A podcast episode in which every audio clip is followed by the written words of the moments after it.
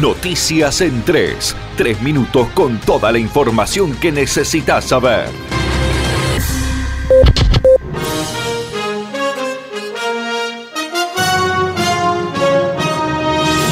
Con 84 nuevas muertes de pacientes con coronavirus, las víctimas en Argentina ascienden a 5.088.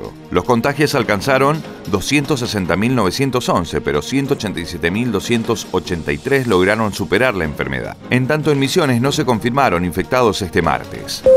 La economía mostró en junio y julio signos de recuperación mayores a los esperados. El trabajo indica que la industria pasó de caer un 26,2% interanual en mayo a un 6,6% en junio, cuando la estimación del CEP en base al consumo de energía sugería una baja del 14% para ese mismo mes.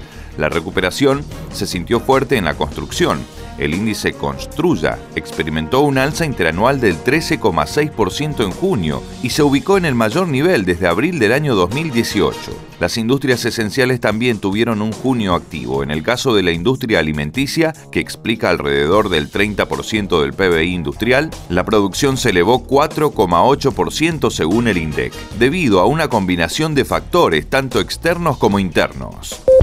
Con el cierre de las fronteras en Misiones se evitó una fuga de casi 6 mil millones de pesos en un mes. El ministro de Hacienda, Adolfo Zafrán, sostuvo que en este contexto de cierre de fronteras de Misiones, identificaron cuánto es el dinero de Misiones que va a otros países. Solo en junio, el cierre fronterizo evitó una fuga de dinero de 5.600 millones de pesos, según una investigación que realizaron e indicó que este será uno de los informes que estarán presentando a Nación para solicitar la reglamentación del artículo 10 de la ley de pymes y un tratamiento impositivo diferencial para la tierra colorada.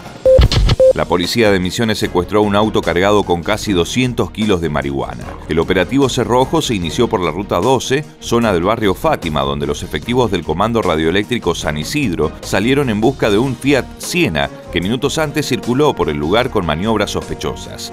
Los policías persiguieron al vehículo mencionado hasta la calle Océano Atlántico, donde finalmente paró su marcha y descendieron del mismo al menos dos personas que se dieron a la fuga. El conteo y pesaje de los 236 ladrillos de marihuana secuestrada arrojó un peso total de 199 kilos con 295 gramos. Esto fue Noticias en 3. Tres minutos de pura información para que estés enterado al instante. Conectate a www.nacionfm.com. Nación Informativa. Cuando se mueve la industria, se mueve un país, se mueve el campo, se mueve el agro, se mueve la producción, se mueve la construcción, las máquinas, el comercio, los acuerdos, los vínculos. Y es ahí cuando más necesitamos educar, invertir en salud, en equidad, en distribución, en avances. Movimiento Industrial Misionero. Queremos lo que vos querés. La única vacuna efectiva contra el coronavirus es el aislamiento social. Quédate en casa. Protégete. Protege a tu familia. www.nacionfm.com